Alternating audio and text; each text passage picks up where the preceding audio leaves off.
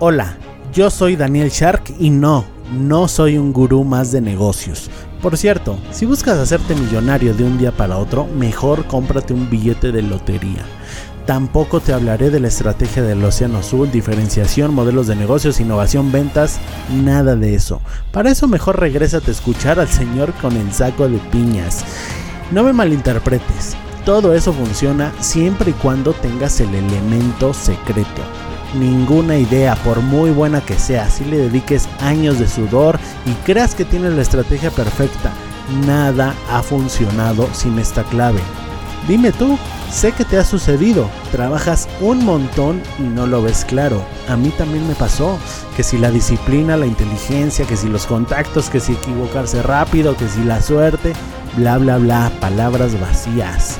Sí, todo eso funciona, pero la clave de la que nadie te habla esa que tienen grandes como Elon Musk, Richard Branson, Steve Jobs, es que ellos eran sharks. ¿No sabes qué es eso? Bueno, pues descúbrelo aquí en el podcast del futuro Shark. Este podcast no se trata de política ni de problemática social. Es por esa razón que nunca hablo de estos temas o los trato de evitar.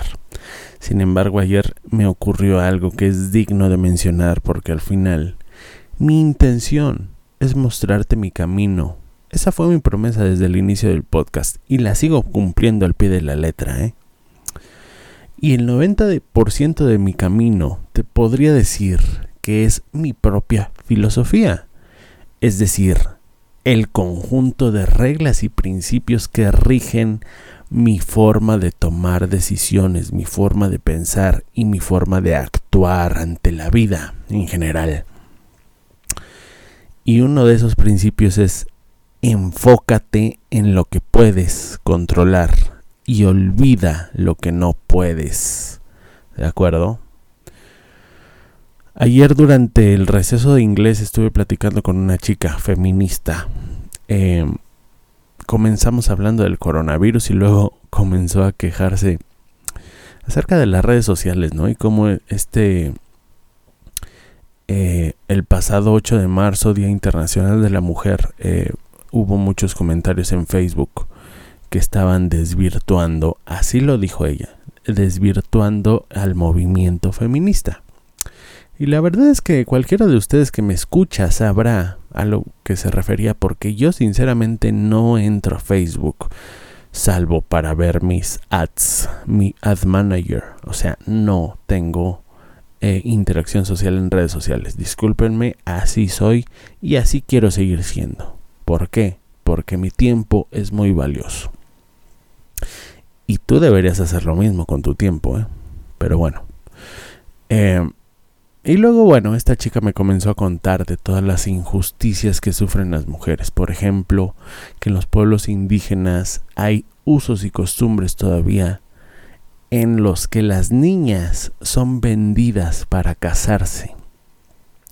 Un uso y costumbre, no sé qué tan familiarizado estés con este término, pero en México se le llama uso y costumbre precisamente a una costumbre, a un hábito eh, que ha estado arraigado por mucho tiempo en una comunidad generalmente, comunidades pequeñas. Eh, también me contó eh, cuando, que cuando una mujer es violada, las autoridades, el Ministerio Público no hace nada y que prácticamente le dicen, tú tuviste la culpa por estar vestida como una puta. Y luego me contó que el Día de la Mujer ella no fue a trabajar y que fue a la marcha el 8 de marzo. Y me contó, bueno, muchas historias de terror de hombres violentando mujeres, eh, golpeándolas, asesinándolas, feminicidios, etcétera, etcétera, etcétera. Tú puedes ver eh, todo esto echándote una buceada en Google, en Google, sí. Yo, este, y seguramente sabrás más que yo. No voy a entrar en detalles, ¿no? Y me enteré también acerca de lo que hubo en la marcha, ¿no? Policías heridos. Uno necesitó hospitalización, treinta y tantas personas, creo que. Eh, eh, creo que heridos, pero tres específicamente necesitaron ir a hospitales. En fin, fin de la historia, ¿no? ¿Qué pienso yo acerca de esto? Mira, yo estoy de acuerdo con que hay violencia de género y que hay personas que matan mujeres, que violan mujeres, que las lastiman. Recuerda que yo tengo una hija y tengo una esposa. Y si a mí alguien eh, me las lastimara, yo me volvería loco. Y por ese lado tiene toda la razón este movimiento. Por ese lado tiene toda la razón. Hay muchas injusticias para las mujeres. Y al final, ojo, eh, al final te voy a decir eh, lo que pienso. Sin embargo, yo creo que su estrategia, la estrategia de este movimiento social está completamente errada y fuera de lugar. No te puedes quejar de violencia generando más violencia. Es una incongruencia tremendamente estúpida y tremendamente grande. ¿Cómo vas a quejarte de que te golpea tu marido, de que te acosa tu jefe y al mismo tiempo le rompes la tibia y el peroné a un policía y le lanzas una granada? ¿Cómo? ¿Cómo? Es totalmente incongruente y la incongruencia, bueno, es una es uno de los deportes nacionales, ¿no? De la gente, bueno, promedio, voy a decir, porque así es, así es, de la gente promedio. Estas personas, estas mujeres claman justicia y este tipo de movimientos se me hacen la cosa más injusta del mundo. ¿Por qué? El otro día, por ejemplo, vi en una noticia que una persona en una ambulancia murió dentro de la ambulancia porque unos manifestantes no dejaron pasar esa ambulancia. Benito Juárez decía, el respeto al derecho ajeno es la paz. No puedes decirme que respete tu movimiento y tu dolor si tú no respetas el mío. Simplemente creo que este movimiento está errando la estrategia. No lo sé. No soy experto social ni nada por, ni nada por el estilo. Por eso trato de evitar estos eh, temas, pero te tenía que dar mi opinión. Y si tú quieres eh, seguir mi filosofía con respecto al dinero, recuerda que este es el podcast del futuro millonario, del futuro Shark. Y yo lo que he visto en la mayoría de los millonarios es que piensan tal cual te lo estoy diciendo yo. Bueno, Simplemente creo que están errando la estrategia. Lo que están haciendo es perder la simpatía del mundo. Perder la simpatía del mundo. Y pagamos eh, y pagan justos por pecadores. Es decir, yo no tengo nada que ver contra el eh, o sea, yo no soy parte del sistema eh, del cual estas niñas están en contra. Yo no soy parte de ese sistema. Sin embargo, el día que eh, violenten mis derechos, o sea, que una chica de estas me golpee o que no, no, no, este, en una manifestación no me deje pasar, entonces, pues yo obviamente me voy a enojar y voy a tener una percepción negativa de ese movimiento. Eso es lo que está pasando en la mayoría de la sociedad. La sociedad en general la sociedad en general no es parte del problema. Yo estoy seguro que el 99% de las personas no somos parte de ese problema, sin embargo, sí estamos sufriendo las consecuencias de este tipo de movimientos. Lo estamos sufriendo. ¿Qué culpa tenemos? Y esto eh, hace que, que ese tipo de cosas no generen simpatía en las personas, ¿de acuerdo? Exigir algo que se debe exigir sí, está bien exigir eh, justicia, pero quieren tapar el pozo una vez que se ahogó el niño y no antes. Ese es el, segundo punto, ¿no? El primero es poner en contra a las personas que nada tienen que ver y el segundo es querer actuar después de eh, que surgió el problema, ¿no? Acuérdate de mi filosofía, te lo dije al principio, te lo vuelvo a repetir quiero que siempre lo tengas en mente. La filosofía de un millonario es enfocarse en lo que puedes controlar. Muchas cosas, muchas, la mayoría de las cosas en el mundo no las podemos controlar. ¿Tú crees que yo eh, si fuera mujer, yo podría controlar el prejuicio de un juez machista en, eh, en una situación específica. Vamos a poner un ejemplo. El ejemplo del asaltante y del asaltado. Eh, de la persona que es robada. Tú tienes la culpa si vas caminando a las 12 de la noche en un barrio desconocido con el celular en la mano. Tú tienes la culpa si te roban. Bueno, eh, objetivamente no. Objetivamente no debería existir. Eh, no deberían existir malhechores. Objetivamente debería haber un policía cuidándote. Objetivamente debería ser eso. Eh, la realidad es que sí tiene la culpa porque le estás poniendo el pan en la mesa a la rata. Sí, el mundo debería ser perfecto, sí, las autoridades deberían hacer su trabajo, debería haber más policía, no debería haber ratas. Con ratas me refiero a ladrones.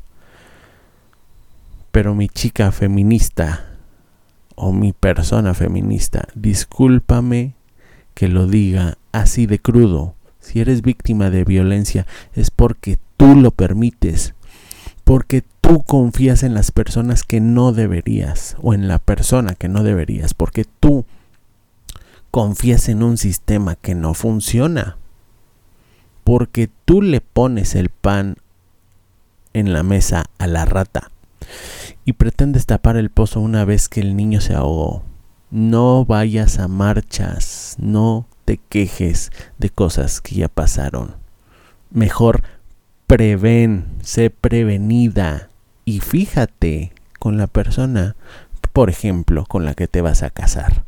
Si de novios él ya te prohibía cosas, bueno, obviamente cuando estén casados, eh, cosas peores van a pasar. Fíjate, abre los ojos, el otro día grabé un episodio acerca de por qué las víctimas nunca tendrán éxito en la vida. Y no lo digo yo, lo dice Green Fits, es un canal de deportes que sigo. Deberías escucharlo, esta es mi filosofía y, ese eh, capítulo queda perfecto para... Eh, queda perfecto con este, embonan perfecto.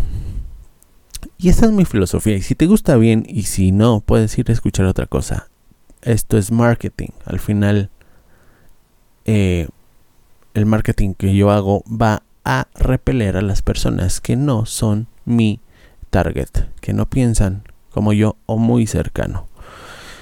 Y cierro con esto, ¿no? El mundo, el mundo, como lo conocemos, tiene mil y un problemas. Miles de problemas tiene, miles, no solo la violencia de género, ¿eh? No solo eso, tiene problemas de alimentación, tiene problemas sanitarios, tiene problemas de racismo, tiene problemas de igualdad, tiene problemas de bullying, tiene problemas de maltrato animal, tiene problemas de políticos, tiene problemas de obesidad, tiene problemas de baches, tiene problemas de, de pobreza, perdón, de desigualdad. Ahorita que dije bullying, yo fui víctima de bullying y me ves haciendo marchas. Por supuesto que no. Y se lo agradezco a la vida. Yo hice lo que tenía que hacer en ese momento. Eh, que fui bulleado, que fui violentado. Yo hice lo que tenía que hacer y fue eh, una acción cobarde, si lo quieres ver de esta manera, fue salirme de la escuela. ¿Pero por qué? Porque no me iba a cortar el cabello y no me iba a cortar las uñas simplemente porque una bola de pendejos me molestaran. No. Yo en ese momento amaba el rock y amaba la música y mi cabello y mis uñas eran parte de, eh, pues mi, mi atuendo, ¿no? De mi personaje. Yo amaba la música, me salí de la escuela y continué en el camino de la música. Si yo no hubiera amado la música y hubiera amado la ingeniería, lo que debía haber hecho era cortarme el cabello, cortarme las uñas y bueno, ponerme a estudiar. Pero la vida me llevó por donde eh, debió de haberme llevado. Yo hice lo que tuve que hacer y lo hice bien y no me arrepiento de mi elección. Y no me ves en marchas. Y bueno, al final yo creo que esta, esta etapa de las personas, pues sí, es una simple etapa. Al final se van a dar cuenta que los movimientos de este tipo, pues bueno, es muy difícil que logren un cambio real. No se dan cuenta que la sociedad eh, realmente da muchas oportunidades. Y la sociedad en la que vivimos ahora no tiene nada que ver con la sociedad de hace 100 años. Es lo que no ven estas personas. Ven el vaso medio vacío en vez de verlo medio lleno. No han visto todos los avances en materia de derechos humanos que han habido. Pero bueno, confío en que al final se darán cuenta de que como persona tienes dos opciones. Ante los problemas sociales grandes tienes dos opciones. Uno, o te lamentas y te indignas y te enfureces deseando que las cosas no fueran como son y vas a marchas y rompes eh, monumentos y eh, insultas a los uniformados y los golpeas incluso. Eso puedes hacerlo. Bueno, adelante. O la segunda opción, te pones a trabajar para crear una solución crea una solución, por lo menos a uno de esos problemas, y a lo mejor hasta en el camino te vuelves millonaria, ¿no? Eso es todo, espero que te haya gustado, y bueno, si no, ya sabes. y recuerda que un futuro Shark se mejora a diario un paso a la vez.